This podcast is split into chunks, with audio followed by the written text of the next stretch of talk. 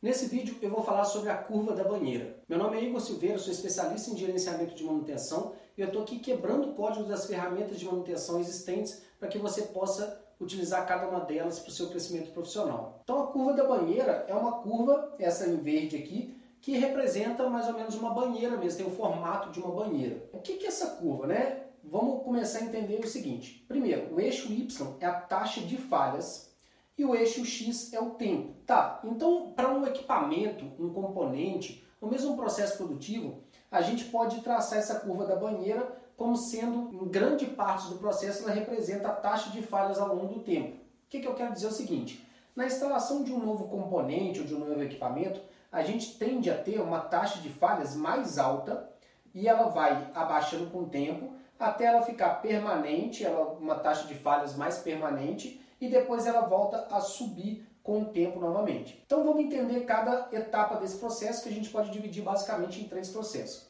Primeiro é a instalação né, de, um, de um determinado componente equipamento. Vamos a alguns exemplos reais que isso pode acontecer. Por exemplo, vou dar dois exemplos, um positivo e um negativo, da mesma planta que eu trabalhei numa startup que estava iniciando no processo de fechamento do projeto e início da, da produção de uma planta. Aqui a gente teve muito problema com a britagem com uma determinada área de, de uma planta, principalmente na automação. Então tinha muita coisa que dava falha, por quê? Porque todo o processo de automação em que estava no supervisório e sendo controlado remotamente, porque também a britagem está bem distante, né? Tudo aquilo estava dando muito problema por vários problemas de programação, de automação, de toda, toda aquela parte da programação da automação, né? E com isso você não tem um bom funcionamento dos equipamentos também, porque eles não estão sincronizados, enfim, tem uma série de coisas que ali no processo produtivo a gente não consegue ter uma, uma boa performance porque, enfim, por exemplo, se você tem um processo em linha, ah, você tem um gritador, depois uma peneira, depois uma correia,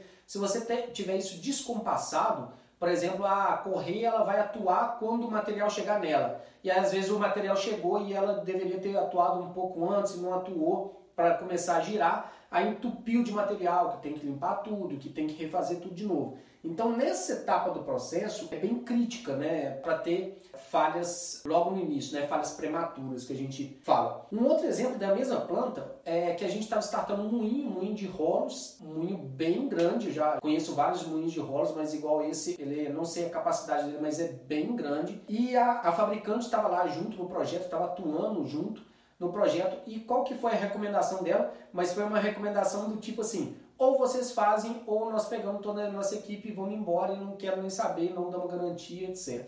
Então assim, foi um, um planejamento muito bem estruturado para que a gente pudesse fazer isso, que foi o seguinte, ó, tá pronto para produzir, a primeira produção daquele moinho. Então, ele roda 24 horas, depois que rodar 24 horas, para, faz o torqueamento de todos os parafusos novamente, de todo o moinho. Nós estamos falando de cerca de uns 5 mil parafusos. Então a gente vai fazer o, torque de todos, todos eles.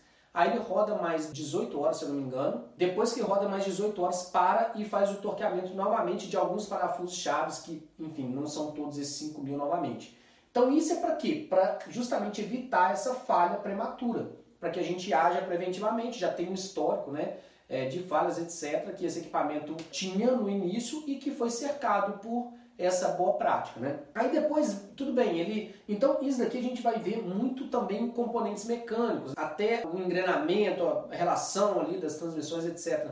Ele chegar no ponto mesmo, é, às vezes a gente tem algumas falhas aí. Beleza, ele chegou nessa área do ponto 2, que é a maior parte da vida do equipamento, tá? Então esse desenho está até desproporcional, porque assim, se a gente for ver, é assim, uma curva pequena em muito tempo aqui para depois voltar essa curva novamente. Então, numa escala, essa região 2 ela está até bem pequena aqui, ela, ela é muito maior assim, né? Que é a vida do equipamento na maior parte do tempo. Então ele tem aquelas falhas aleatórias aqui que podem acontecer, mas com a boa preventiva aqui a gente consegue prever bem a falha em todo esse período aqui da área 2. Então também é, é um, um período mais conhecido, é o que a gente passa a maior parte do tempo e que a gente tem mais, maior previsibilidade da falha quando a gente está atuando bem com a inspeção, com a preditiva, tudo certinho. E aí chega na área 3 aqui, que é quando ele começa a falhar muito aqui também, novamente, que é o que? Aqui a gente está chegando ao fim da vida útil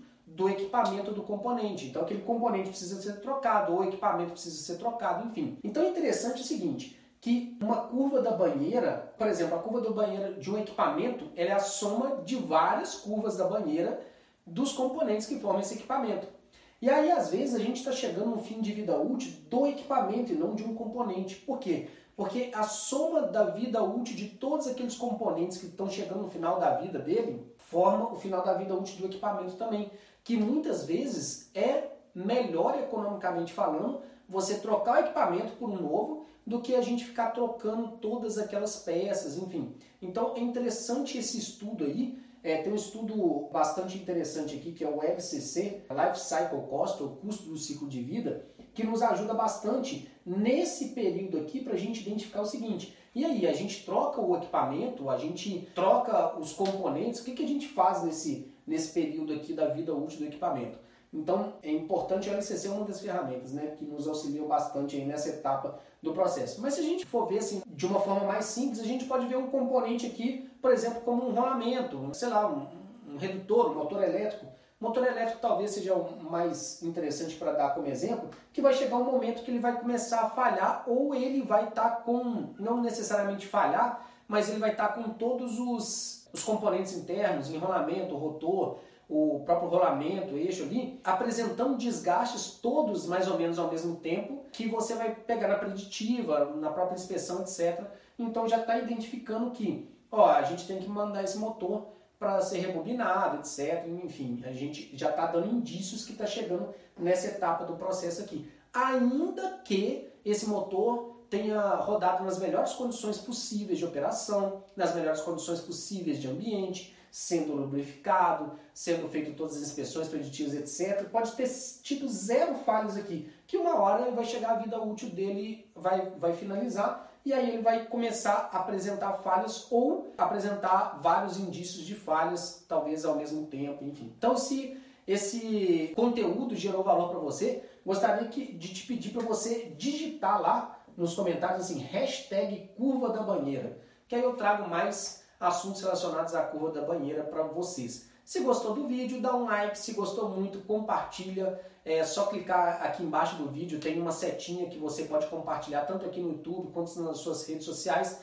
E vou mais além que quando você clica nesse botãozinho, tem um outro botão assim, copiar link. E aí você pode clicar nele copiar esse link desse vídeo aí, você pode compartilhar nos seus grupos de WhatsApp, enfim, como você quiser. Se você ainda não é inscrito no canal, se inscreva no canal, ative o sininho lá que todo novo vídeo você vai ser notificado em tempo real dessa série de vídeos gratuitos. E eu ainda estou deixando aqui um presente para você que é um e-book gratuito de como implantar um PCM do zero. Então se você quiser baixar ele, tá aqui no vídeo esse link aqui que vai aparecer no vídeo é só clicar nele, você vai ser redirecionado para o nosso Instagram. E no Instagram, lá na bio do Instagram, tem o link para baixar o e-book gratuitamente.